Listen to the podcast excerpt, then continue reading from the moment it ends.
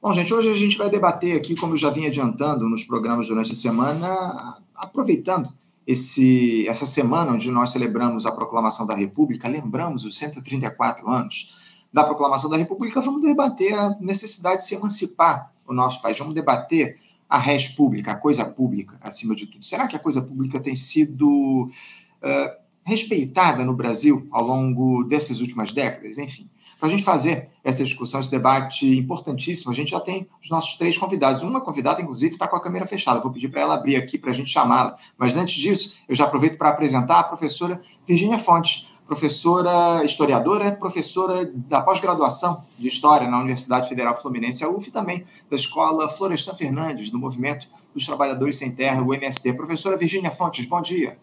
Bom dia, Anderson, bom dia, Cacau, bom dia a todos os que estão nos acompanhando.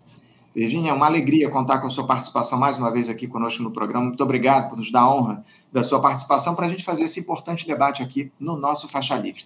Além da professora Virginia, eu tenho um outro historiador aqui já nos aguardando para chamá-lo aqui. Eu já vou aproveitar e trazê-lo. O professor, o historiador, professor aposentado da Universidade Federal do Rio de Janeiro, a UFRJ, e presidente do Movimento em Defesa da Economia Nacional, Modecom, o professor Lincoln de Abreu Pena. Professor Lincoln Pena, bom dia. Bom dia, Anderson. Bom dia, Virgínia. Bom dia, Bom dia, Lincoln. Flávia. Bom dia a todos os ouvintes participantes do Faixa Livre. Professor Lincoln, obrigado mais uma vez pela sua presença aqui, sempre com a gente, nos prestigiando aqui no Faixa Livre. Agradeço demais a sua participação. Eu estou com a nossa terceira entrevistada, mas eu ainda não tenho a câmera dela. Eu não sei se ela conseguiu abrir aqui a câmera. Se ela não conseguiu abrir, eu sugiro até que ela deixe a sala e volte aqui, retorne para a transmissão, para a gente ver se a gente consegue fazer essa discussão para a gente colocá-la aqui na tela. Mas antes disso, eu vou aproveitar, enquanto a gente aguarda ela, já vou começar aqui as discussões do debate, começando pelo senhor, professor Lincoln, porque na última quarta-feira o Brasil lembrou os 134 anos da proclamação da República, como eu adiantei aqui na abertura do nosso debate. E sempre que essa data surge no calendário, ela nos leva a algumas reflexões, entre elas a seguinte até que ponto o Brasil respeita a res pública, ou seja, a coisa pública? Até onde a soberania popular ela se impõe em um país dependente da periferia do capitalismo, onde os interesses das grandes oligarquias são postos na mais alta conta? Talvez esses sejam questionamentos aí que a esquerda deveria estar se fazendo até hoje, né, professor Lincoln? Mas, infelizmente, boa parte dos grupos que representam o nosso campo, sejam eles os partidos ou não, se renderam à lógica de uma institucionalidade burguesa que relega a classe trabalhadora, que sujeita ela a políticas compensatórias absolutamente incapazes de dar conta das necessidades mais prementes. Servem apenas para não deixar o povo morrer de fome.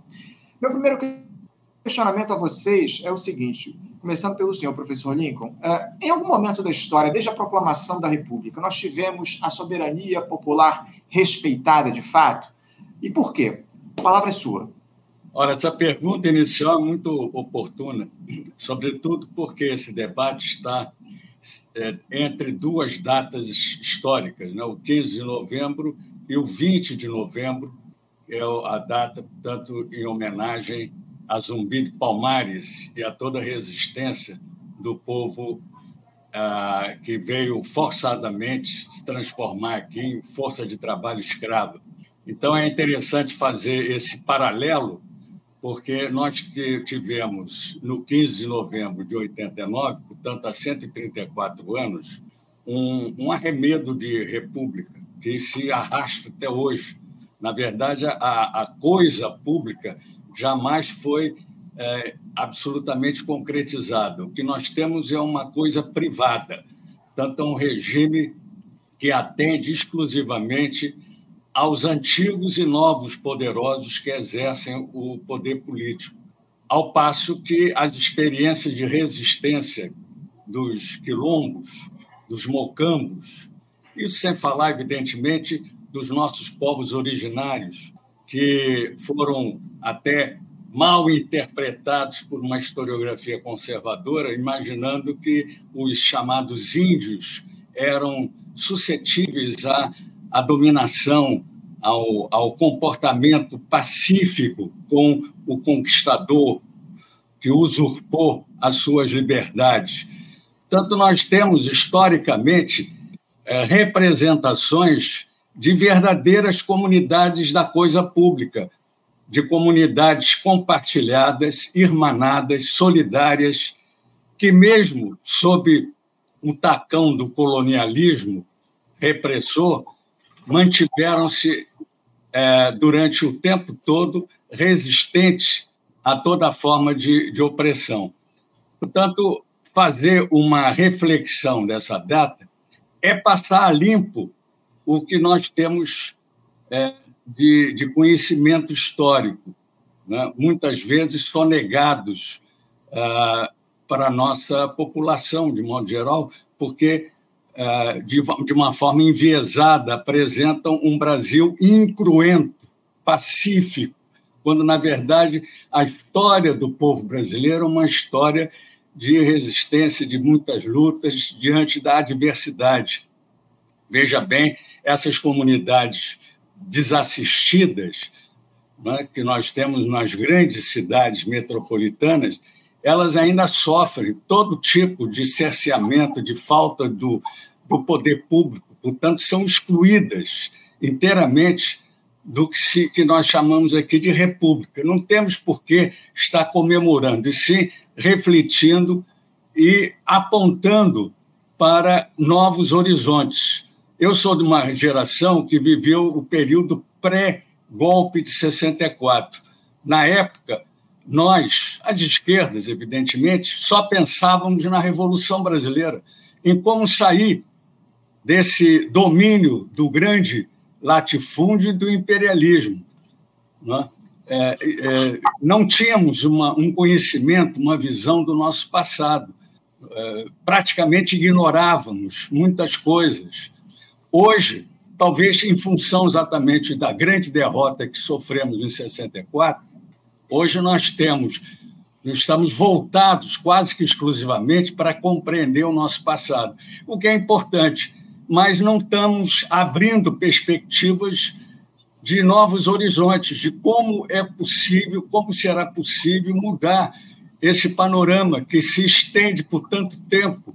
Quer dizer, é, é, eu, eu, acho que essa geração que viveu esses dois momentos é, é uma, portanto, é uma reflexão sobre esse, esse passado jovem e agora um presente mais maduro, é, deve levar em consideração que nós estamos num momento de é, não só passar limpo o passado, mas apresentar uma alternativa viável.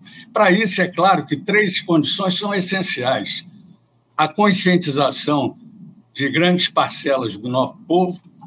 Isso é muito difícil diante de uma máquina informática dominada pela grande mídia, o poder da mídia, que faz e refaz a, a visão de mundo de grande parte da nossa sociedade, mas é importante elevar a consciência popular, a consciência para que possa exatamente empreender a organização popular e, a partir daí, você ter condições de mobilização dessas parcelas afetadas por essa verdadeira tirania da mentira, imaginando que a, a República é realmente um, um regime da coisa pública. Jamais foi até hoje, senão atendendo parcelas mínimas da sociedade. Então, é, para começar, eu colocaria essas questões. Obrigado, obrigado, professor Lincoln, pela sua primeira participação com a gente aqui no programa. Quero aproveitar que eu já tenho aqui do outro lado da tela e apresentar para os nossos espectadores a nossa terceira convidada aqui, a mãe Flávia Pinto. Uh, mãe Flávia Pinto, que é, é, socióloga, escritora, matriarca da Casa do Perdão e idealizadora do podcast Mãe Flávia Pode. Mãe Flávia Pinto, bom dia. Bom dia a todos e todas. Obrigada pela oportunidade de estar aqui participando desse programa tão importante para a conquista da verdadeira democracia brasileira. É isso, é isso. Agradeço demais. A gente que agradece a sua participação, com a gente ter aceitado ao nosso convite. Eu queria deixar à vontade Flávia, para que você falasse um pouco a respeito dessa nossa primeira provocação. Você consegue identificar algum momento da nossa história em que o povo brasileiro esteve, de fato, no comando das ações, onde a, a res pública tenha sido respeitada? Como é que você vê essa questão? Consigo com muita facilidade. Tudo que aconteceu aqui antes a 1500, né? antes ao período equivocadamente, covardemente, criminosamente chamado de colonização, descoberta do, de um país onde se ignora a existência de um povo com mais de 12 mil anos de saberes, de formas de organização social, é, de conformações civilizatórias, por, por mais que esse seja um termo que nós, né, da modernidade, aplicamos, que eles não se percebem dessa forma, mas um povo que aplicava a justiça distributiva, ou seja, não havia fome, não havia miséria, não, não havia orfandade, não havia ausência de, de moradia, que são os povos indígenas, né? Infelizmente, é, desde que é, o continente euro-cristão invadiu os territórios americanos e africanos e asiáticos, é, perdeu-se um marco temporal é, da longevidade da existência de outros povos. E aí a gente acredita diariamente que estamos no ano 2023. Esse 2023 anos é muito pouco é, para produzir filosofias, saberes, éticas, condutas morais é, positivas. Então, eu acho que a gente saiu é, tentando em, é, conciliar um conceito de república usado por nós para o que seria a organização desse país anterior à invasão dos, dos portugueses ao, ao território é, né, chamado hoje de Brasil, os indígenas se recusam a usar os termos ao, aos quais nós é, nos conceituamos como Brasil, como índio, enfim. É, eu tenho certeza que ali sim é, o verdadeiro povo desse país tinha domínio né, sobre a sua forma de organização é, social. É isso, é isso. Obrigado, obrigado, Flávio. Eu desculpo, peço mais uma vez desculpas aqui dos nossos espectadores. Meu ventilador está ligado, tenho que desligar aqui para abrir o microfone antes. Mas, professora Virgínia, eu queria deixá-la à vontade para falar um pouco sobre as reflexões que o professor Lincoln, que a mãe Flávia trouxe aqui para a gente a respeito dessa ideia da coisa pública aqui no nosso país. É, e eu vou aproveitar e vou trazer também aqui uma mensagem de um espectador nosso, é, o Prospectivas, o perfil Prospectivas. Ele diz aqui, ó, historicamente os brasileiros originários ou não, sempre somos massacrados pelo capital, apesar das lutas e resistências. Uh, como é que você vê essa coisa, essa questão da coisa pública aqui no nosso país, ô Virgínia, diante de um processo de, que a gente vem enfrentando já há séculos aqui no nosso país, onde, acima de tudo, os interesses da burguesia são preservados e a classe trabalhadora tem sido relegada a segundo plano. Como é que você vê essa discussão em relação à coisa pública no Brasil, com todas as desigualdades que existem? Bom, é, em primeiro lugar, obrigada pela questão, Anderson. Em primeiro lugar, um abraço para o Lincoln e muito prazer para a mãe Flávia, que acho que a gente está se conhecendo é, aqui.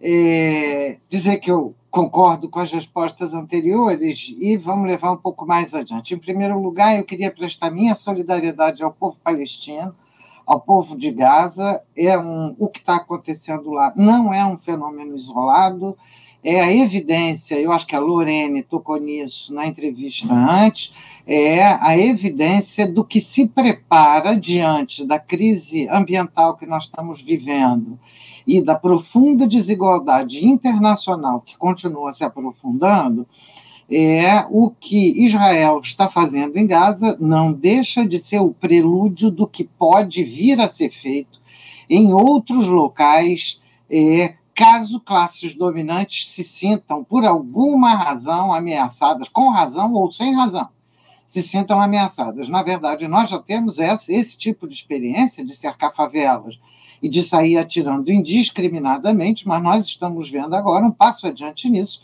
E esse genocídio que está sendo cometido em Gaza é ainda pior do que o apartheid que foi feito é, pela África do Sul, é, porque a África do Sul isolava as populações, mas não bombardeava e nem cortava água, luz, eletricidade, remédio, comida e acesso é, a, a socorro a Socorro Mundial, que está travado lá tentando entrar em Gaza. Então, acho que para mim essa é a primeira questão, porque tem tudo a ver com a resposta adiante. Né? O Florestan tem um texto muito interessante, que eu até reproduzi recentemente, falando da independência brasileira, mas a gente pode trazer para a proclamação da República, que as classes dominantes brasileiras são, se converteram, as brasileiras, nas substitutas dos colonizadores estrangeiros e atuam no caso brasileiro, como colonizadores.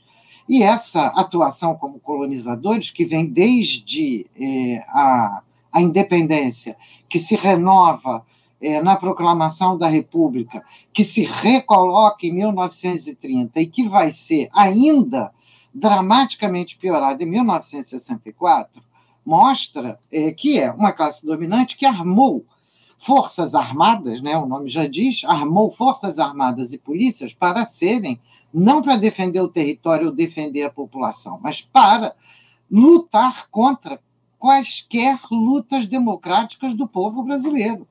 Isso é importante que fique claro, porque ano que vem nós, nós, nós temos de enfrentar os 60 anos do golpe de Estado de 1964 e nós temos de, nós acabamos de viver né, um golpe de 2000, em 2016 de outro tipo, mas um golpe igual, com o mesmo sentido colonizador, como foi o governo é, do Cavernícola ou do é, Jair Bolsonaro, que liberou exatamente todos os processos colonizadores internos e externos das classes dominantes brasileiras. Portanto, o paralelo com Gaza não é um paralelo, é, digamos assim, sem sem coerência, é importante é, levar em consideração o tipo de comportamento das classes dominantes é, brasileiras. elas se modernizam, elas não, se, não ficam paradas no tempo, no sentido da oligarquia e do latifúndio, no sentido exatamente do que eles eram antes de 64. Na atualidade, essas classes dominantes organizaram uma enorme quantidade de holds e empresas controladoras se associaram com capitais estrangeiros cada vez mais profundamente, enviam recursos para o exterior, têm fortunas eh, abissais. Vale lembrar do grupo Lehman, não é? da Americanas, que hoje saiu um dos relatórios da Americanas, e vale lembrar do nome eh, desses eh, dos donos da Americanas, que é Jorge Paulo Lehman, Marcel Teles e Beto Sicupira, porque esses trilionários todos têm dupla nacionalidade, todos têm dinheiro fora do país e dentro do país, vivem sobretudo da exploração do trabalho e dos recursos sociais brasileiros. As suas holdings e as suas empresas tomam conta americanas, Ambev, coparticipam da Embev, controlam agora parcela importante da Eletrobras, e o que é dramático é de que estão tentando meter a mão na educação pública, já que nós estamos falando de república, estão tentando meter a mão na educação pública através de um instrumento que se chama Todos pela Educação, que vem, vem sendo dirigido pelo Jorge Paulo Lema, que tem um conglomerado de entidades sem fim lucrativas voltados para cupinizar, agir como cupim por dentro da educação pública. Outros o fazem por dentro da saúde pública, outros o fazem por dentro de várias das nossas lutas. Nossas lutas pela educação, pela saúde, contra o racismo, contra é, o patriarcado machista, contra a devastação do ambiente contra o genocídio dos povos originários, todas essas lutas são legítimas. Mas quando as classes dominantes entram como cupins no interior dessas lutas, a gente precisa estar atento para não nos deixarmos levar por esses verdadeiros colonizadores internos que, aliados ao grande capital estrangeiro, devastam toda e qualquer mínima conquista que é, os povos é, os povos negros, indígenas, trabalhadores, mulheres, é, que as lutas ambientalistas, as universidades públicas levam, é, essas lutas que são levadas por esses grupos, são frequentemente cupinizados por essas classes dominantes. Então, eu não tenho dúvida que todas essas lutas hoje e quando a gente fala de emancipação, eu não tenho dúvida de que todas essas lutas são fundamentais. Que cada uma dessas lutas precisa enxergar a classe dominante tentando nos dividir por dentro das nossas lutas. E que nós temos de levar as nossas lutas até o fim. E levar as nossas lutas até o fim envolve enfrentar o capital, construir uma coisa pública que não seja uma coisa pública controlada pela burguesia, por essa classe dominante, que está acostumada a colonizar a ferro e fogo, na marra, na violência e explorar absurda a população trabalhadora. É isso, é isso, Virginia. Obrigado pelas sua, suas importantes reflexões aqui para a gente no programa. O professor Lincoln tinha caído aqui, ele já voltou pelo celular, caiu a conexão pelo computador, mas ele já está conosco aqui novamente. Eu vou passar justamente a palavra para ele, está ajeitando ali a câmera, mas enquanto ele acerta a câmera, eu vou aproveitar para trazer mais um questionamento para o senhor, professor Lincoln. Eu imagino que o senhor esteja me ouvindo aqui uh, no, no, programa. É, professor, a escravidão ela foi abolida, entre aspas, oficialmente aqui no Brasil, um ano antes da proclamação da República. Só que ao longo de todo esse tempo, a segregação racial ela se manteve como uma das maiores chagas aqui no nosso país e fez com que um país mestiço como o nosso abandonasse os pretos à própria sorte em regiões periféricas, sem qualquer tipo de reparação histórica a toda exploração que foi empreendida. É, não só o preconceito racial, mas ele em suas mais diferentes formas, isso acabou constituindo um grupo heterogêneo de pessoas desvalidas, invisibilizadas, Uh, professor Lincoln, o preconceito uh, ele exerce um papel definitivo na construção da nossa sociedade. A emancipação do nosso povo, ela deve ou deveria ter como ponto de partida, professor Lincoln, um projeto de reinserção das classes subalternizadas no conceito de cidadania. Que tipo de influência essa, essa intolerância, esse preconceito tem na construção da República, na sua avaliação, professor Lincoln? Olha só, o, o próprio Joaquim Nabuco era um monarquista, portanto, um, liberal conservador, já teria dito naquela ocasião da abolição que ela foi uma obra inconclusa, na medida em que não bastava apenas é, abolir a escravidão, era preciso inserir essas populações à, à vida uh, social, quer dizer, ao emprego, renda, ao reconhecimento das suas identidades e tudo isso jamais aconteceu porque é, eles foram todos escanteados. Até hoje, o, todos os subprodutos dessa abolição inconclusa e, e que foi feita é, a, a partir do momento em que os grandes escravocratas, fazendeiros, não tiveram a sua indenização como eles gostariam que tivesse, uh, não houve indenização, e por isso é que Rui Barbosa disse: são os republicanos do 14 de maio. Quer dizer, no dia seguinte à abolição, todos eles se tornam eh, republicanos. Quer dizer, tiram a antiga veste monárquica e assumem uma veste republicana, mantendo, evidentemente, todos os seus valores, privilégios, né? e passam a monitorar realmente a República.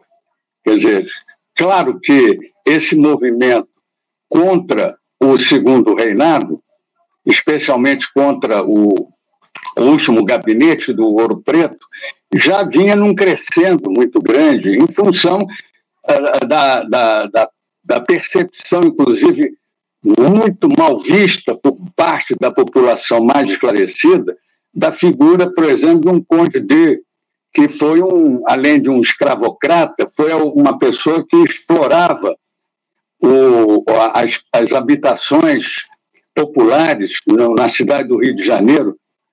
Né? É, é foi a, a, a, é, enviado para no finalzinho da Guerra do Paraguai, quando as tropas paraguaias já eram constituídas por crianças, adolescentes, porque os adultos todos já tinham sido ou mortos ou então invalidados pela, pelos, pela, pela própria guerra, resultado da guerra.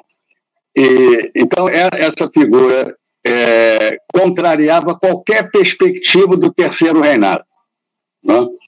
Uh, e, e, portanto, é esse conjunto de fatores, além do crescimento também de uma opinião pública, aí sim, parte dela representada por autênticos republicanos, como Rangel Pestana, Silva Jardim, né, Aristides Lobo, que eram republicanos que defendiam exatamente a extensão ou melhor, a substituição dos súditos pelas, pelos cidadãos e a extensão da cidadania a todas as pessoas.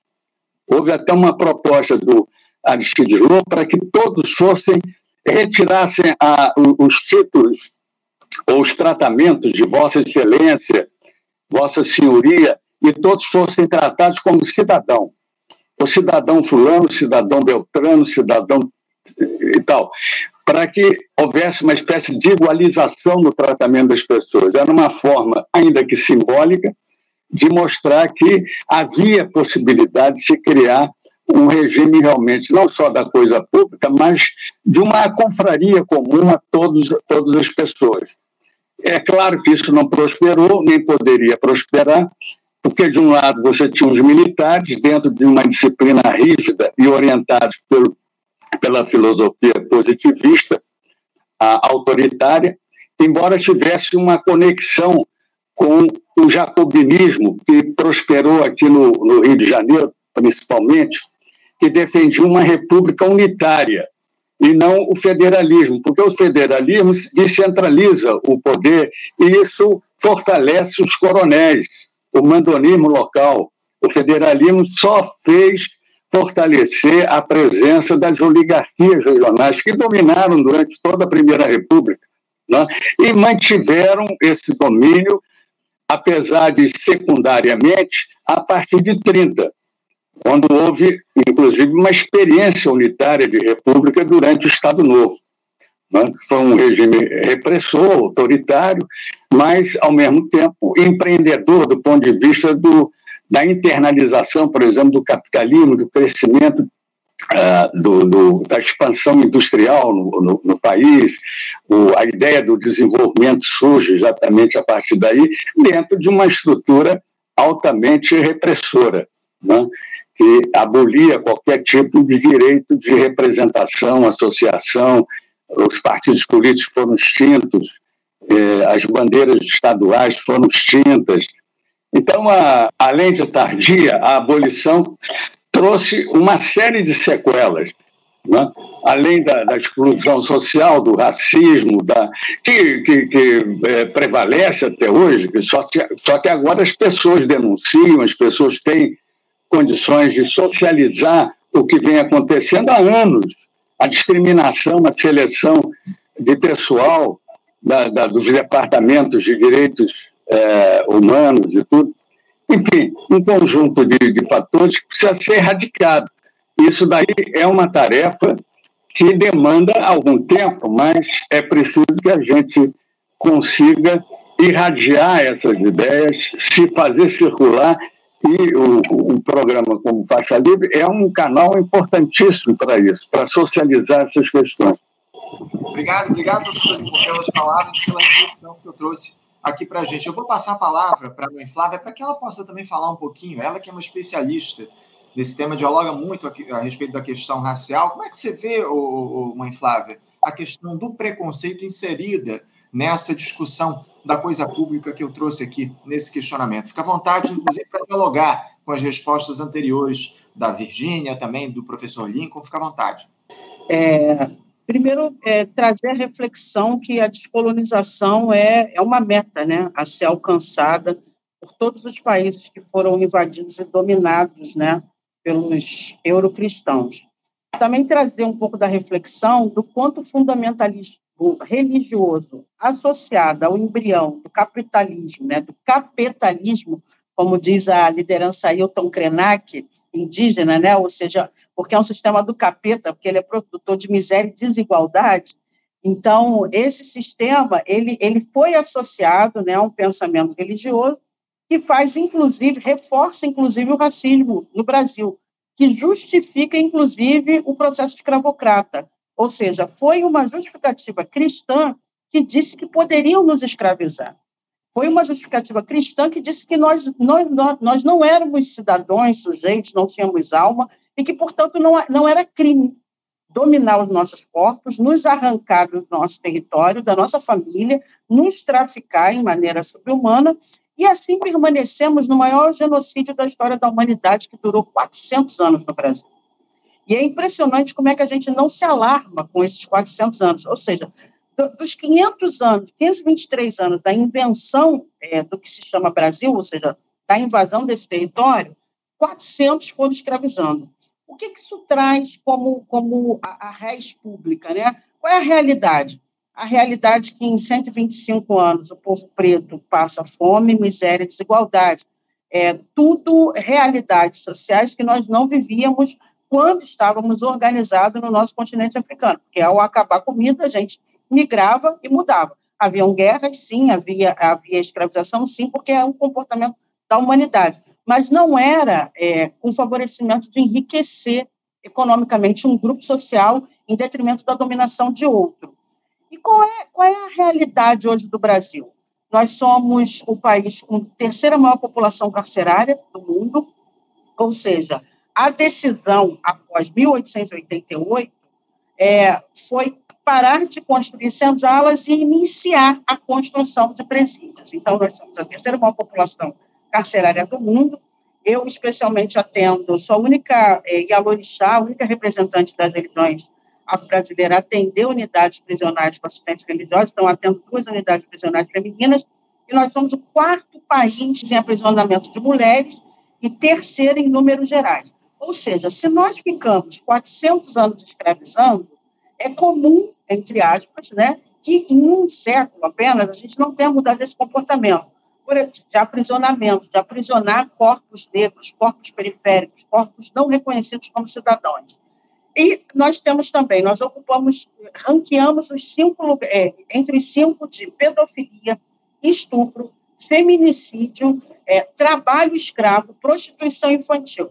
Por exemplo, no caso é, do, da pedofilia, por que, que nós somos um país que estamos, estamos em quarto lugar em pedofilia no mundo, se nós aqui não temos, por exemplo, a Sharia, a lei islâmica que autoriza o casamento com menores? E nós aqui temos o ECA, né, que seria uma conquista democrática dessa república democrática, porque nós passamos 400 anos pegando crianças dentro da senzala, dentro das aldeias indígenas para uso sexual e satisfação da casa grande. Então, 400 anos com esse comportamento, não foi transformado em apenas 100 anos após 13 é, de maio de 1888.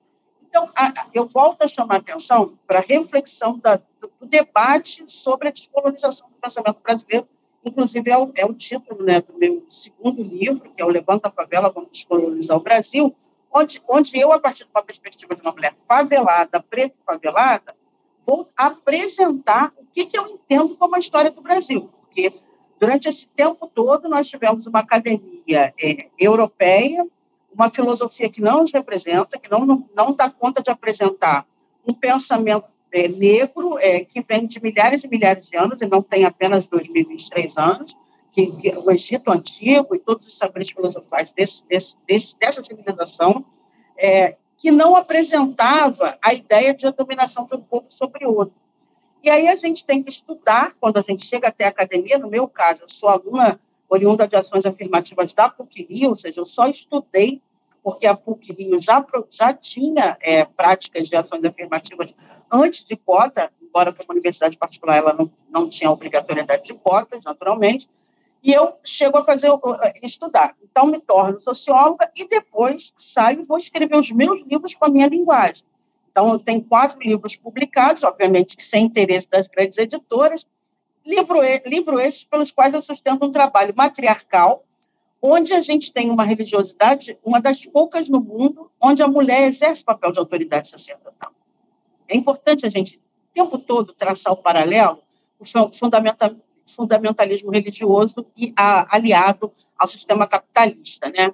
E, e, foi o que a professora Virgínia chamou a atenção do que está acontecendo é, é, é, na Palestina, com, com, o povo palestino, ou seja, novamente, um discurso religioso ali é, atendendo interesses econômicos. Então, acho que no caso do Brasil, a gente precisa fazer esse debate, sim, é, do quanto essa, o discurso religioso ele ingessa o desenvolvimento da, da conquista democrática.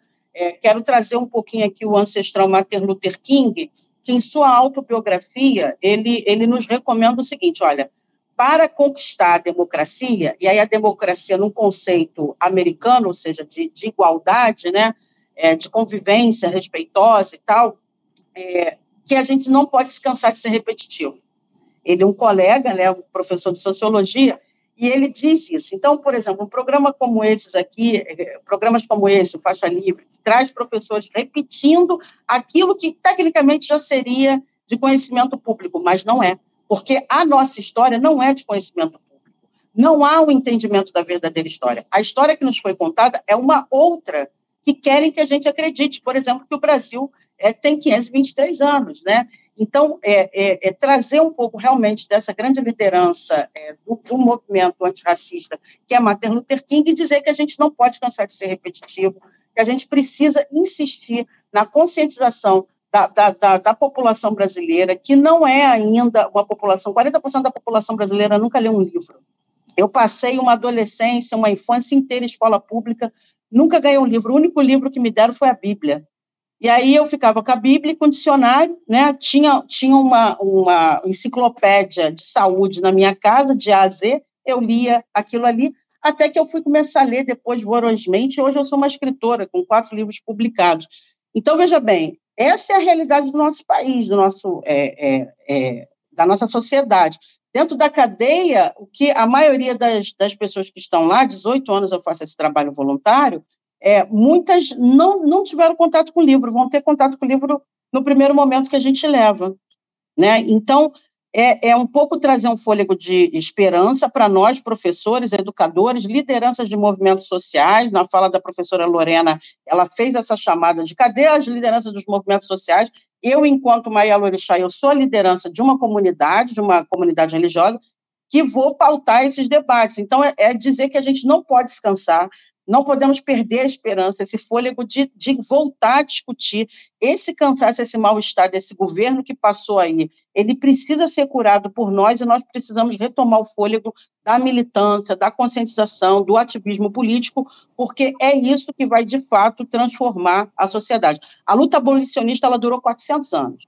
A gente fala dela no 13 de maio, mas durante 400 anos nós resistimos, nós reagimos e nós lutamos.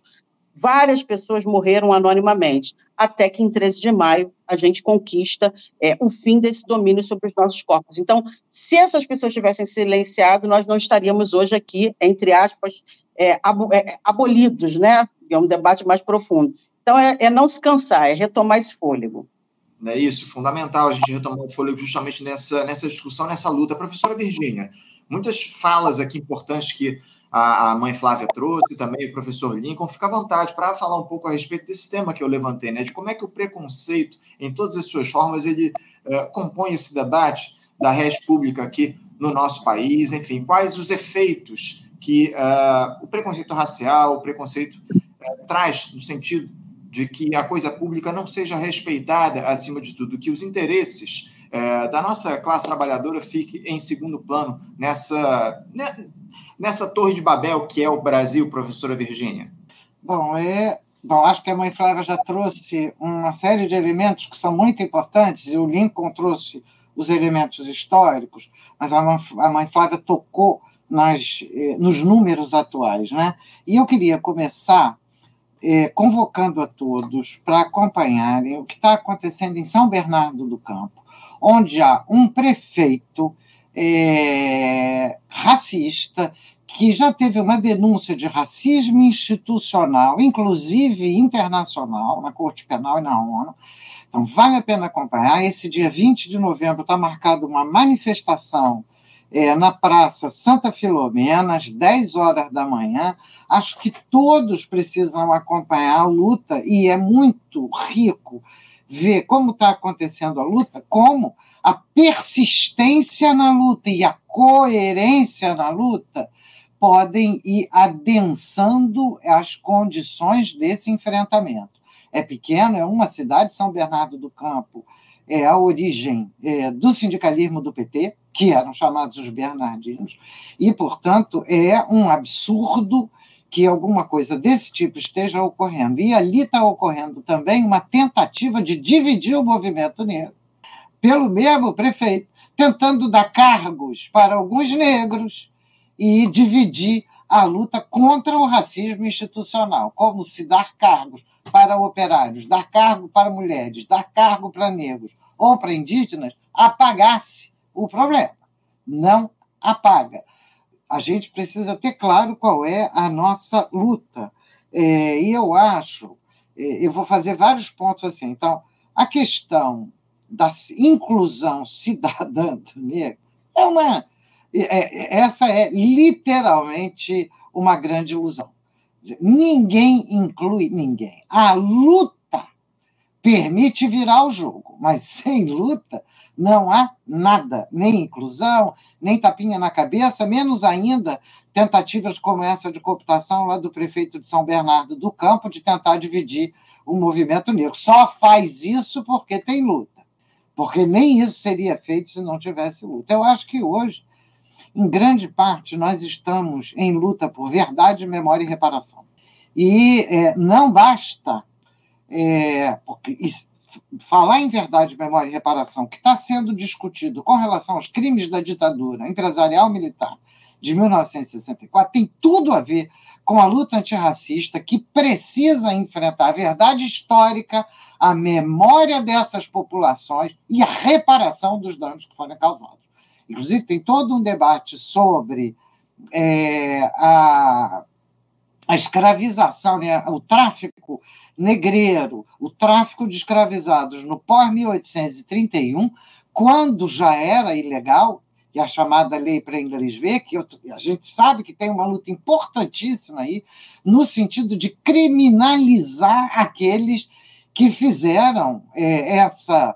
É, esse tráfico depois de ilegal, e nós sabemos que isso, se isso for levado adiante, atinge as classes dominantes brasileiras, bancárias, proprietárias de terra, industriais e comerciais. Estavam todas ali é, envolvidas nesse, nesse processo. Como nós vimos agora, eu não sei se vocês viram, se não viram, por favor, entrem em contato com um dossiê recente publicado naquele site De Olho nos Ruralistas sobre as, as propriedades de Arthur Lira em Alagoas e Pernambuco e como é vergonhoso é o rei do gado é agora tentar pousar do rei é, do parlamento.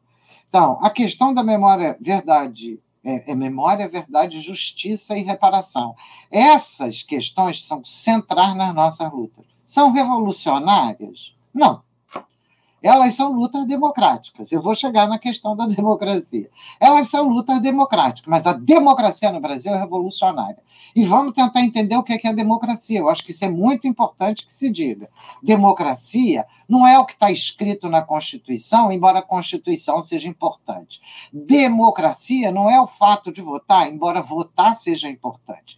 Democracia é a capacidade das massas populares definirem o conjunto das leis. E o que a gente assiste no Brasil, e por causa disso a gente pode dizer que res pública praticamente não existe, é que as classes dominantes se organizam para silenciar e golpear todas as lutas populares. E naquilo de pouco de conquista que essas lutas têm, eles tentam colocar num quadrado inflexível institucional que impede que esses grupos voltem a se mobilizar para garantir os seus direitos. Então, portanto, não adianta você conquistar a escola pública se no dia seguinte você não pode estar na luta para garantir que aquela escola corresponda àquilo que está sendo lutado e que quem vai assumir a direção da escola pública seja cada vez mais é, um elemento ligado às classes dominantes. Ou, ao contrário, não adianta muito votar se quem paga o processo eleitoral, quem produz os candidatos, é o grande capital, pagando campanhas eleitorais. E nós assistimos isso, né? minha geração assistiu é, a derrocada da luta popular nos processos eleitorais para uma luta mercantil, uma luta paga, do cara sacudindo bandeira, pago para sacudir bandeira de candidato, candidato pago por empresário, e agora, no caso do Rio de Janeiro, candidato pago por milícia, pago por polícia, pago é, pelo grande é, empresariado. Então, portanto, a discussão de memória, justiça e reparação é uma discussão que não pode se limitar ao quadrado institucional.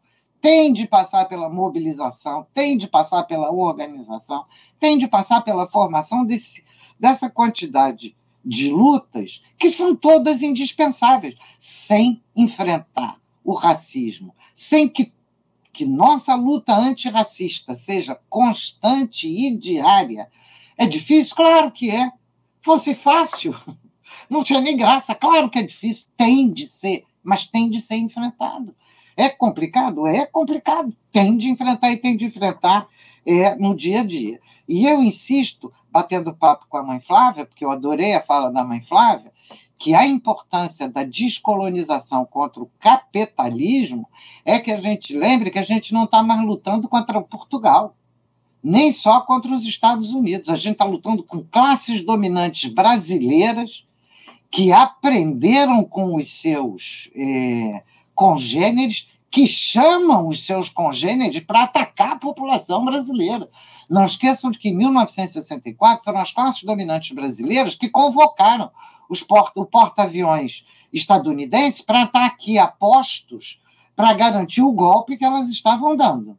Então, se a gente vai. A descolonização tem de ser a descolonização que enfrenta esses verdadeiros cupins brasileiros que, quando não, não conseguem dar conta, chamam os seus congêneres estrangeiros para sufocar as massas brasileiras, negros, indígenas, trabalhadores, favelas e outros que tais. É, lógico, isso remete à origem do capitalismo. Quem lembra da Comuna de Paris, lembra que o governo de Versalhes, né, o povo de Paris toma o poder em Paris e o governo capitalista francês chama o invasor alemão para atacar a Comuna de Paris. E, aliás, eles se recusam no primeiro momento e depois vão entrar. Então, a aliança e a gente tem de estar sempre atento, porque a aliança internacional das burguesias é verdadeira. Portanto, as nossas lutas têm de construir essas alianças aqui e fora.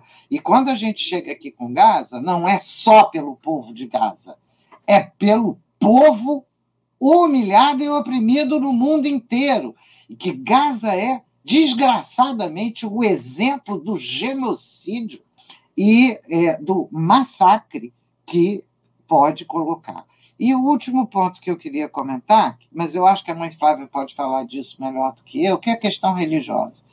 A questão religiosa é uma das mais difíceis da gente entender como a população aderiu e como, inclusive, grupos é, religiosos é, negros e negras aderiram, apoiaram grupos de extrema direita racistas. Não, é bem difícil essa, é, essa explicação. Eu não tenho o conjunto dessa explicação, eu vou dar só um pedacinho.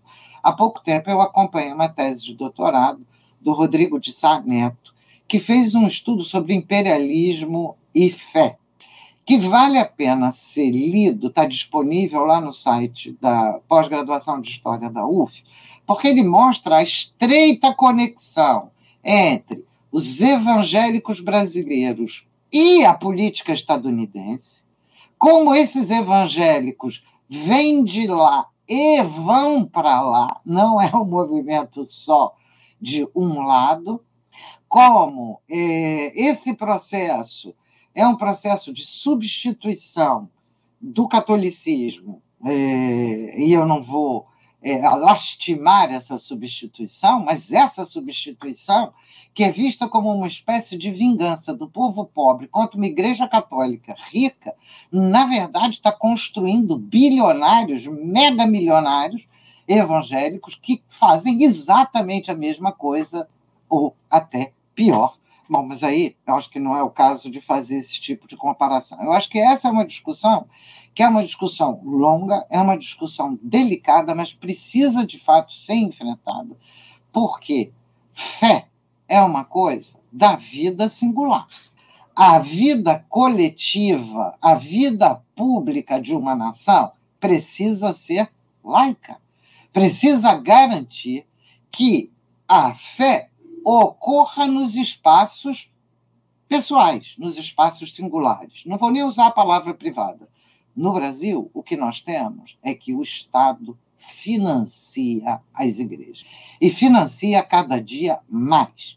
Isso significa que os recursos coletivos comuns que deveriam assegurar políticas para todos acabam sendo direcionados para alguns grupos, formando exatamente a impossibilidade, ou dificultando, melhor dizendo, dificultando a construção disso que a mãe Flávia falou, dessa consciência de enfrentamento a esses colonizadores capitalistas brasileiros e estrangeiros.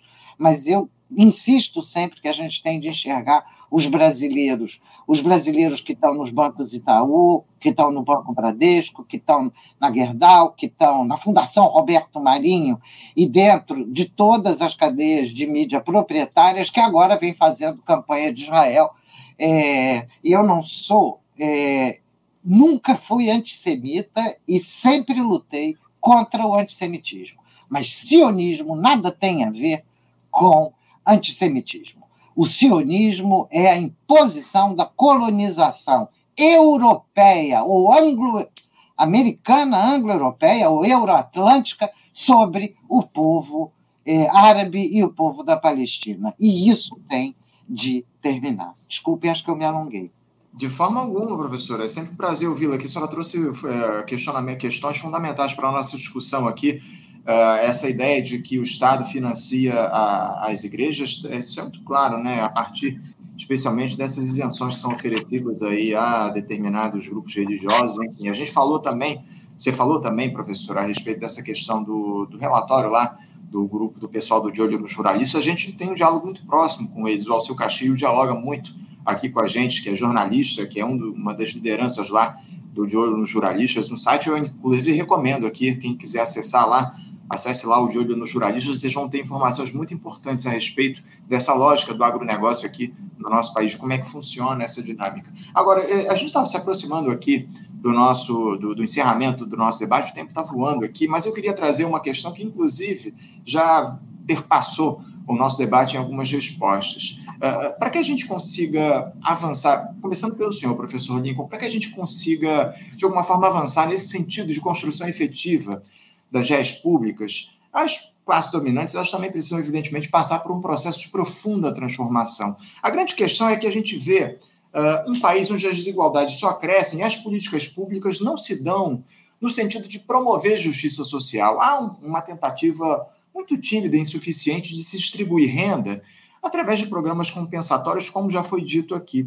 Diante de uma institucionalidade, professor Lincoln, que não tem qualquer tipo de preocupação em dialogar com a coisa pública. O senhor e todos vocês enxergam alguma alternativa para que esse nosso drama, uh, que, que não seja através, uma alternativa para que isso, que não saia através de um projeto popular revolucionário, professor Lincoln? A gente pode continuar confiando nessa institucionalidade burguesa para resolver os problemas que são colocados a partir da necessidade que a gente tem de estabelecer uma rede pública de verdade? Como é que o senhor vê essa possibilidade da gente avançar num projeto popular revolucionário, se essa seria a alternativa para esse drama que está colocado. É, nós temos falado no contraponto com os protagonistas da burguesia. Nós precisamos sair da bolha e começar a interar mais com os segmentos populares, muitos dos quais desorganizados, afastados de qualquer tipo de vínculo com o que se passa, não apenas no Brasil, mas no mundo, né? É, Virgínia tem razão, qualquer mudança significativa passa por uma, uma revolução é, que integre todos os povos oprimidos. Não, não há saída individual ou nacional. Né? É, a, a, a, primeira, a, a décima primeira tese de Feuerbach, do Marx, né? vamos substituir os filósofos pelos militantes.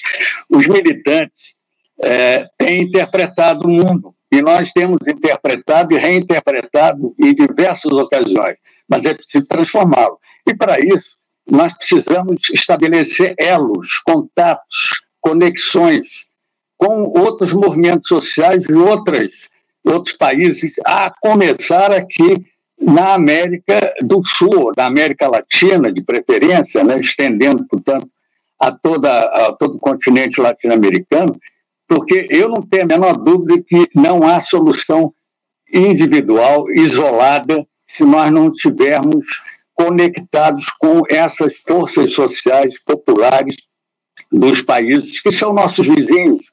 Né? nós somos e temos que assumir a nossa latino-americanidade. A gente sempre tratou a América Latina como vizinho e não nos integramos em momento algum ao, ao, ao próprio é, a, própria América Latina.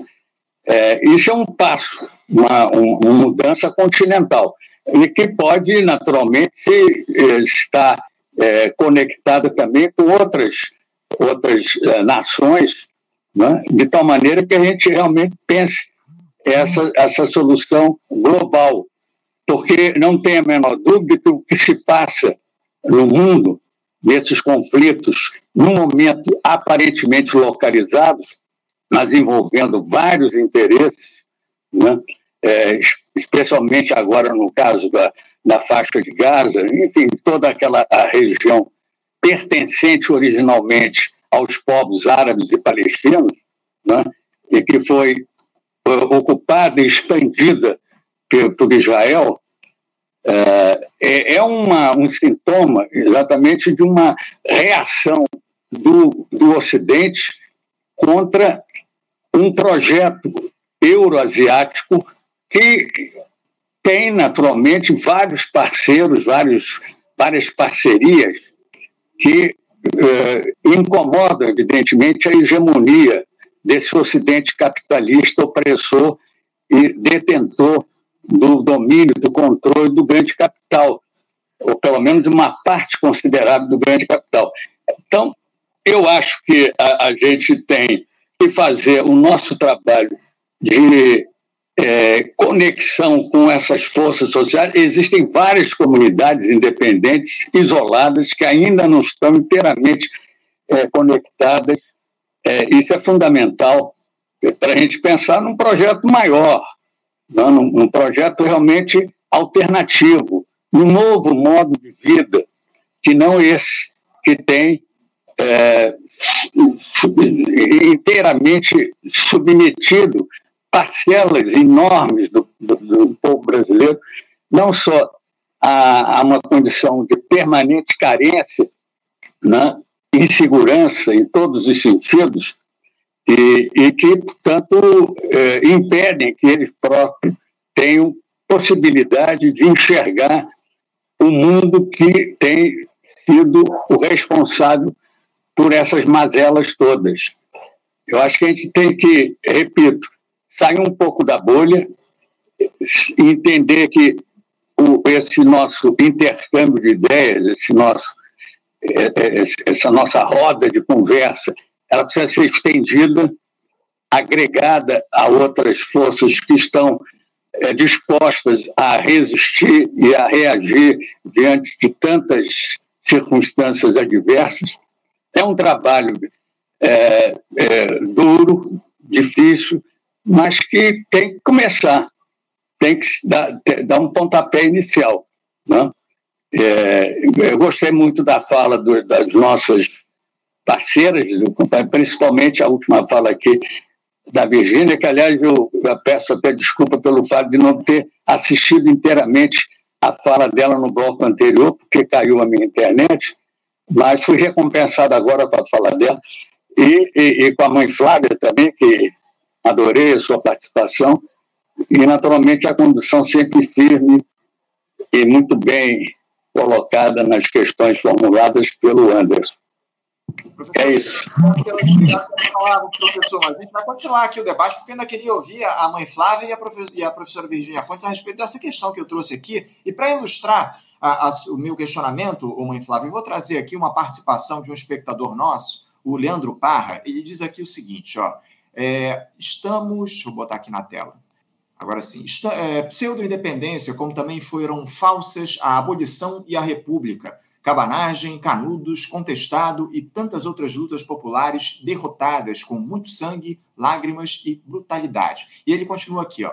Nosso grande drama é a ausência de rupturas populares. Nossa história é marcada pela conciliação e conchavos, nos quais o povo e a classe trabalhadora é apenas um detalhe. Bom, acho que a gente perdeu. Deixa eu botar aqui a mãe Flávia de volta, porque caiu aqui. Ela voltou aqui. Bom, você estava me ouvindo aqui, né, mãe Flávia? Eu queria. Opa, agora ela caiu. Agora ela não está me ouvindo porque ela caiu aqui da nossa conexão. Então, quando, como eu vou esperar aqui a mãe Flávia voltar, vou aproveitar, Virgínia, para passar a palavra para você, para que você fale um pouco a respeito dessa questão que eu trouxe aqui. É, emancipação com revolução, além de rimar, ô, ô, Virgínia, é alternativa para a gente virar o jogo dessa lógica que está colocada aqui no nosso país? Anderson, é, bem que eu queria ouvir é, a mãe Flávia. É, claro que sem um projeto popular revolucionário, sem uma perspectiva popular revolucionária, a gente fica sempre devendo, porque, é, e a meu juízo, esse, a, a grande questão já está colocada há muito tempo, embora a gente, eu diria assim, os, os marxismos, é, tem uma questão colocada muito claramente, muito precocemente, mas nem sempre aprenderam com as lutas o suficiente. Precisam aprender sempre com as lutas. Essa é, é o que é o marxismo? O marxismo é uma teoria da história, uma teoria, é, uma teoria revolucionária da história que não tem chave fechada. Então, portanto, ele precisa estar aberto para conjunto de contribuições e lutas que estão em curso. Né? É, tem aí um. Bom, eu sou uma marxista de quatro costados e eu espero estar aprendendo sempre com o conjunto das lutas. A, a nossa a experiência, por exemplo, cubana, é uma experiência muito interessante de um processo revolucionário que se constrói em, em condições extremamente complicadas, de uma ilha onde só se plantava cana-de-açúcar, é, que está do lado dos Estados Unidos, uma ilha, aliás, com um perfil demográfico muito parecido com o Brasil, né? uma ilha na qual os indígenas foram completa, praticamente completamente exterminados, uma ilha onde é, a maioria da população é, deriva, né, é, descende de escravizados. Então, eu queria então agradecer um a, a mãe Flávia daquela questão de repetir. Ela tem toda a razão repetir é uma chave fundamental. E não é simplesmente pela repetição em si, nem só pelo convencimento. É porque a cada vez que a gente traz o problema, a gente tem de atualizar, a gente tem de trazer os novos dados, eventualmente de incorporar elementos. É, a, a, discussão de um projeto popular revolucionário hoje, eu não vou fazer um debate sobre a Revolução Brasileira aqui, mas eu quero lembrar a todos que ela está em curso e que quem tiver olhando não só para a temperatura, não só para a manchete é, do, da, da mídia proprietária que está falando da temperatura ou da queimada que já está em curso na região do Pantanal, já são mais de 5 mil focos. Né? Quem está é, olhando para a questão ambiental na atualidade sabe que existe um consenso internacional. A responsabilidade dessa tragédia ambiental se chama capitalismo. E isso todo mundo sabe. E a segunda decorrência disso é que enfrentar essa questão exige reduzir a desigualdade internacional, enquanto a expansão do capitalismo promove crescentemente as formas de desigualdade, porque ele precisa de trabalhador barato, precisa demitir, precisa expropriar, tirar terra, tirar água e ter bolsões de trabalhadores baratos, nos quais ele pode, se for o caso, inclusive, exterminar. Ele não pode exterminar a classe trabalhadora, senão ele se extermina junto, mas pode exterminar uma parte, e nós estamos vendo Israel fazer isso. O que fazia Israel e Gaza? Um monte de checkpoint, de controle, de passagem para deixar entrar e sair os trabalhadores de Gaza para fazer as tarefas subalternas é, em Israel. É, então, a questão ambiental hoje é uma questão internacional e é uma questão que precisa nos mobilizar a todos, porque quem, quem já é e quem vai ser, quem vão ser as vítimas maiores dessa tragédia ambiental? Negros e negras, mulheres, pobres em geral, é, eu não saberia dizer sobre os povos originários, porque muitos deles estão distantes do epicentro é, da tragédia. Mas, com certeza, os setores populares, e no caso brasileiro, o setor popular tem cor, sexo e gênero. Então, portanto, não vai ser a classe média é, que, embora vá sofrer, não vai ser a classe média a primeira atingida. A luta da questão ambiental, que é hoje uma, uma luta internacional, não deixa de ser uma luta revolucionária, porque exige uma transformação substantiva da forma de produzir, da forma de se organizar, e uma luta contra a produção das desigualdades, que é a marca característica da expansão do capitalismo. A produção da igualdade não pode ser a produção da homogeneidade, porque não tem graça nenhuma é, se a gente virar uma coisinha, soldadinho de chumbo homogêneo. É? A ideia da igualdade não tem nada a ver com isso. A ideia da igualdade é poder ser quem somos, é sermos diferentes por sermos iguais. Porque quando não somos iguais, a diferença é sujeição. A diferença é hierarquia, a diferença é subordinação.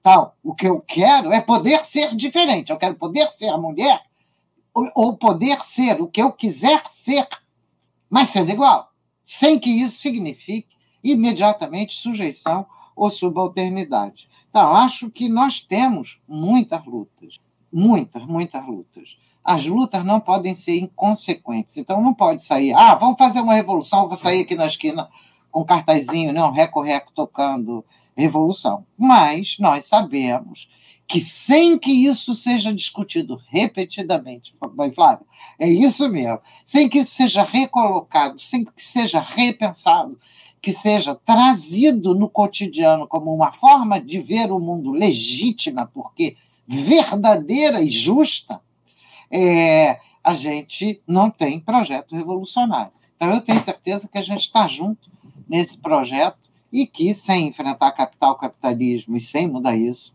é, as nossas lutas estão fadadas à tragédia. Mas nós precisamos das nossas lutas. É isso, acima de tudo, acima de tudo. Muito importante essa sua fala. Mãe Flávia, eu vou lhe passar a última participação, a última fala aqui do nosso debate. É, como é que você vê essa questão que eu trouxe aqui? A revolução é, na sua avaliação, é a única alternativa para que a gente alcance é, uma classe trabalhadora que, que coloque, é, ou que se coloque na, como, como, como o, o, o, principal, a principal mola propulsora da nossa sociedade, no nosso país? Como é que você vê é, essa ideia de revolução é, a partir de uma necessidade que a gente tem de se emancipar no nosso país? É, seria a alternativa que está colocada nesse momento histórico? É, primeiro é a gente pensar que existem várias formas de revolucionar. É, por exemplo, quando eu citei o movimento abolicionista, lembrando que nós passamos quatro séculos aqui resistindo até alcançar é, o fim da escravização oficial, é, se alguém tivesse se cansado, a gente não teria conquistado e o fim da escravização. Mas, ao mesmo tempo, muitos morreram silenciosamente, né? Então, é importante a gente lembrar que a luta ela, ela tem que ser dada, independente de ser uma revolução através de guerra, através de, de um ato público, porque o movimento abolicionista ele agiu na surdina porque qualquer um que fosse reconhecido como abolicionista era morto, era assassinado.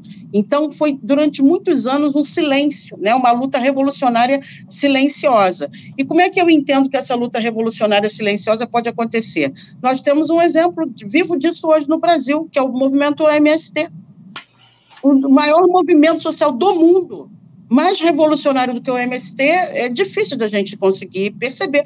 Quem mandou comida para Gaza foi, foi o MST não foi, não foi o governo, não foram os grandes empresários, né? Ou seja, então a gente precisa entender em questões ambientais, em questões de, de novas formas de organizações sociais e econômicas, é, que a gente pode estar bebendo na fonte da, do, dos antigos. Por exemplo, a ONU Meio Ambiente, ela já chegou à conclusão que a, quem vai salvar o planeta, né, é, da crise climática, são os povos originários tradicionais, né, é, o conceito indigenistas, né, é, é, é para se tratar de todos os povos tribais do mundo inteiro. Ou seja, os povos que permaneceram fixos dentro dos seus territórios, desde que os seus ancestrais, que a sua origem étnica estava ali, eles preservaram esse, esse ecossistema local, esse bioma, essa, essa fauna e essa flora local. Todos os outros povos que, que migraram, eles destruíram de alguma maneira o meio ambiente. Basta dizer que nós, qualquer um de nós quatro, ou qualquer um que está ouvindo aqui, moramos hoje numa casa de concreto. Então, obviamente, devastamos algum tipo de, de ambiente natural. Então, a ONU Meio Ambiente dialoga, né, eu faço parte de, de, de, um grupo como liderança religiosa que dialoga, eles reconhecem as lideranças religiosas é, também como parte desses, dessas, desses povos tradicionais, e a gente te, tenta dizer o seguinte: é, existem formas de organização social anterior à, à, à, à, tentativa, a tentativa não, né, a exitosa é, dominação dos eurocristãos é, quando zeraram o ano, escolheram a figura é, mundial de Jesus para incutir nele a fundação de um, de um sistema religioso que ele não fundou, até porque Jesus era judeu, e passaram a, a, pegar o embrião do capitalismo, que era o imperialismo à época, e fazer disso uma ferramenta de dominação. E com isso destruiu filosofias e formas de organizações sociais é, que, por exemplo, já eram comunistas, como a professora falou. Porque, por exemplo, as filosofias modernas, elas não dão conta de explicar a minha existência. É, a, a, primeira vez que eu tive um diálogo com um sacerdote africano, a primeira vez que eu continuei, é, pisei no continente africano, e ao dizer para aquele senhor de 91 anos que eu era órfã de pai e mãe, que eu tenho pai e mãe assassinados, ele não conseguia, a tradução não, não, não, não conseguiu ter êxito. E aí a gente foi entender que não era uma questão do português para o inglês, do inglês para o iorubá. Era uma questão que na, na cultura iorubá não tinha a palavra órfão porque eles não deixam uma criança órfã. Se o pai ou a mãe morreu, imediatamente o mais velho acolhe e se torna responsável. Então, veja bem, eu estou falando de valores éticos, filosóficos e morais para manter equilibrada uma organização social, onde alguém não vai ter menos ou não vai sofrer o abandono por causa de um conceito novo, eurocristão, que traz, inclusive, a ferramenta mais antiga de guerra da modernidade, que é o estupro. E é o estupro que vai gerar crianças sem pai, e o patriarcado cristão vai se apropriar disso com muita engenhosidade para gerar aquilo que Marx né, é, é, conceituou como a mais-valia, ou seja, a, a, nossa reserva de mão de obra, que é isso que faz esse mercado ser sustentado. Então, a gente precisa um pouco olhar para o passado, né, olhar para um mundo que é anterior a 2023 anos, entender que 2023 anos a, a sociedade mundial não, não, não, produziu saberes nenhum, a não ser guerra, desigualdade, fome e xenofobia, né, é, é, é mais profundo do que o racismo é, religioso, é xenofobia, ou seja, é ódio de um povo contra o outro, e isso não está superado, é, haja visto o que a gente vê agora acontecendo em Gaza. Mas, e, além do que acontece hoje em Gaza, a gente tem que entender o que está acontecendo aqui no Brasil, porque aí também não dá para olhar para lá e, e, a gente não olhar para cá, porque aqui a gente mata, mata jovens negros mais do que a Síria, é, os dados que a gente tem comparativo é com a Síria, né? ou seja, um país que não parou a guerra, né? vive uma espécie de guerra fria, mas está lá, está tá dada a questão da guerra. Então, ao mesmo tempo, também reconhecer que algumas resistências lá são resistências anticolonialistas, né? É, com, com, com, os euro, europeus, americanos, enfim. É, e aí a gente aqui está matando a benção, está encarcerando a benção, está oprimindo a benção e qual é o dever? O dever é a gente reproduzir conhecimento, né? Mesmo que aparentemente é, não haja um efeito positivo, há, porque uma revolução ela pode ser silenciosa. Eu sei porque eu vou a uma cadeia, eu vou à cadeia, as duas unidades prisionais há 18 anos, e eu não percebo grandes mudanças na sociedade, mas eu percebo pequenas mudanças que a médio prazo vão fazendo efeito. E queria só para é, poder fechar esse pensamento, lembrar o seguinte: na, na sociologia, a gente tem é, é, o entendimento de que uma mudança social, uma mudança cultural, ela tem um período entre 10 a 50 anos para ocorrer. Então, como é que funciona, né? Todo mundo sabe disso, mas é bom lembrar porque temos que ser pedagogicamente repetitivo, como pediu Martin Luther King. É, alguém se incomoda com um fato social, cria-se um movimento, o movimento começa a fazer barulho, esse movimento ele é, é aderido pela academia, a academia começa a produzir saberes científicos sobre aquele caso, prova que aquilo ali é um problema social, vamos ao poder público reivindicar é, o acolhimento daquelas demandas e até que aquilo se torne uma política pública. Dois exemplos mais recentes para a gente entender melhor. Cigarro. Eu tenho 47 anos. Se você me dissesse que há 20 anos atrás as pessoas não poderiam fumar em qualquer lugar, eu ia chamar você de mentiroso e hoje é uma realidade. Ou seja, morreram várias pessoas de câncer, morreram, morreram, as famílias se agruparam, começaram a criar um movimento de, de protesto, a, a universidade desenvolveu estudos provando que realmente ele era cancerígeno, e hoje é uma questão mundial esse debate, a gente já não vê mais propaganda de cigarro, como eu vi a minha infância inteira me estimulando a fumar. E hoje qualquer pessoa que acende um cigarro em um local público é constrangida moralmente, ou seja, mudamos o eto filosófico moral desse povo a médio e longo prazo. A gente está tá nessa briga com a questão do cigarro em torno de 30 anos, mais ou menos, 20 nos últimos mais. A questão, por exemplo, do feminicídio é outra questão. Se a gente lembrar que o feminicídio ele só é crime no Brasil há pouquíssimo tempo, há somente 12 anos, ou seja, uma, eu que tenho, sou vítima de feminicídio, que tive minha mãe assassinada aos 10 anos de idade, aquilo foi tipificado como crime passional. Passional, do latim, da paixão. Nossa, ele amou tanto, coitado, que ele até saiu do sério e matou. Ou seja, uma justificativa cristã para o feminicídio. Então, nós mulheres viemos, nós, grupo de mulheres e mulheres negras, são dois grupos diferentes, viemos lutando, lutando, lutando, lutando para falar sobre isso, e hoje já é feminicídio. Agora, a mudança está se dando a médio e longo prazo. Então, a mesma coisa é a questão da, é, é, das pessoas é, com dificuldade de locomoção, né, as pessoas deficientes. Então, agora que a gente está tendo entendimento disso, mas porque o movimento vinha ali fazendo seu barulho silencioso, conscientizando os seus que aquilo era crime, para que então ele se organizasse, tomasse vulto enquanto movimento nessa república, ou seja, nessa sociedade, para então manifestar seus interesses e reivindicar os seus direitos. A mesma coisa somos nós, povos de terreiro e povos indígenas, né? E, e não é que os povos indígenas não estão sendo afetados, não, eles estão sendo totalmente afetados, haja vista a seca na Amazônia agora, o caos que está é, é, sendo dado aqui. Então, é, a gente vai conscientizando ou na sala de aula, ou dentro da comunidade tribal, ou dentro de um outro segmento, e explicando repetidamente que o que a pessoa está passando são formas de violência e violações de direitos ancestrais né, dos seus povos, é, da garantia da sua cidadania, do seu bem-estar, e que o planeta está morrendo, e as pessoas de verdade não sabem.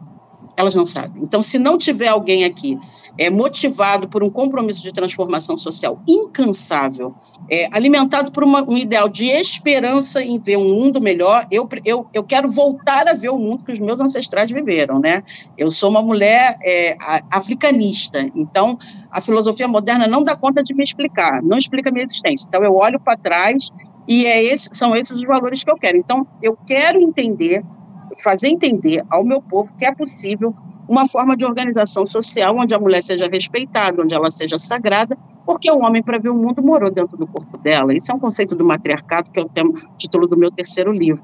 Então, a gente precisa é, realmente não se cansar, insistir, continuar, é, porque há, há revoluções silenciosas e elas não podem ser interrompidas. Por último, quero convidá-los a todos e todas a estarem conosco nesse final de semana. O meu terreiro, a Casa do Perdão, celebra 25 anos. Não é todo dia né, que uma instituição afro-indígena religiosa contempla 25 anos, principalmente liderada por uma mulher, uma mulher preta, periférica, é, e vai ser seropédica, podem nos acompanhar nas redes sociais, Mãe Flávia, convido a seguirem o meu podcast também, afinal de contas nós não temos uma concessão pública de canal de televisão para falar dos nossos valores filosóficos e religiosos, né, espirituais, e vai ser em seropédica, então rua é, é, José Monteiro 21. Amanhã vai ter um seminário o dia inteiro sobre filosofias africanas indígenas, medicina tradicional ancestral. Vai ter uma apresentação de um espetáculo teatral dentro do terreiro Entre Cruzos, que tem base como, como inspiração meu terceiro livro, Salvo Matriarcado. Depois tem um samba, no dia seguinte tem uma roda de coco, tem uma roda indígena e depois uma gira de caboclo. Então, quem quiser estar conosco vai ser um prazer. É gratuito, absolutamente gratuito, vai ser uma excelente oportunidade e agradeço aqui a todos e todas pela oportunidade do convite, a Cacau e a todos vocês. Estão todos convidados aí para participarem dessa celebração dos 25 anos aí do terreiro da Mãe Flávia. Mãe Flávia, eu quero agradecer muito a sua participação, mas antes disso, eu quero encerrar o nosso debate com uma mensagem aqui de um espectador nosso. A gente falou muito sobre marxismo, olha, a gente falou um pouco sobre marxismo. O, o Sérgio Alves aqui, ó, só o socialismo pode trazer a justiça social e a paz mundial. Viva Karl Marx. Tá aí, a última mensagem do nosso debate. Eu quero, acima de tudo, agradecer e parabenizar vocês três pelo excelente debate vocês promoveram para a gente aqui no dia de hoje. Mãe Flávia, muito obrigado pela sua participação com a gente aqui no Faixa Livre. Uma alegria conhecê-la. Gratidão. É, olha só, posso só fazer uma notinha de 30 segundos? À vontade, Virginia. Eu gostei muito da fala da Mãe Flávia e do otimismo dela, mas eu sempre alerto os nossos que as classes dominantes estão sempre prestes a dar golpes, a nos silenciar nas cadeias, a nos silenciar através de massacres. Então, nosso otimismo de que a nossa luta silenciosa consegue resolver é muito bom, mas a gente também tem de estar pronto para a violência e para enfrentar essa classe dominante, que ela não tem limite na brutalidade. Virginia, quero agradecer demais a sua presença. Obrigado pela participação com a gente aqui. Sempre uma honra recebê-la na Faixa Livre. É uma satisfação estar aqui. Muito bom estar com o Lincoln, com a Flávia e com você, Anderson. Tchau, tchau, gente. Até tarde. Obrigado, Virginia. Professor Lincoln, obrigado pela sua participação com a gente aqui também na edição de hoje. Uma alegria recebê-lo no Faixa Livre sempre. A alegria é minha. Eu que agradeço a, o convite e, e, a possibilidade de participar com Virgínia e com Mãe Flávia. E, naturalmente, conduzido por você, como sempre. Abraço a todos. Obrigado, Lincoln. Um abraço para você, um abraço para todos os espectadores que estão aqui até agora, nos acompanhando nessa edição de hoje, nesse debate. Lembrando que na próxima segunda-feira estaremos de volta aqui com mais uma edição do nosso Faixa Livre a partir das 8 da manhã. Muito obrigado a todos, um ótimo final de semana, um abraço e até segunda-feira.